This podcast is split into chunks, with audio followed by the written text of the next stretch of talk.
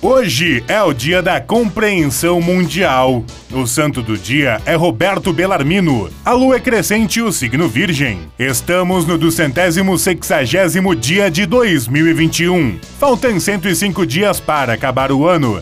O 17 de setembro na história. Hoje é aniversário do município de Alvorada, na região metropolitana de Porto Alegre. Em 1787, a Constituição dos Estados Unidos é assinada na Filadélfia. Em 1843, é inaugurada a Universidade do Chile. Em 1934, a União Soviética passa a fazer parte da Sociedade das Nações. Em 1968, morre o Marechal Mascarenhas de Moraes, comandante das tropas brasileiras na Segunda Guerra Mundial. Em 1978, é dado o primeiro passo para um acordo de paz entre Israel e Egito. Em 1985 ocorre o primeiro grande apagão no Brasil.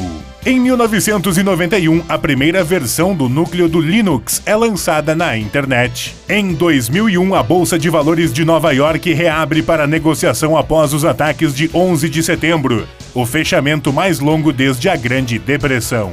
Em 2015, efeitos de um terremoto no Chile são sentidos em São Paulo. Frase do dia: Eu os levei para o sacrifício.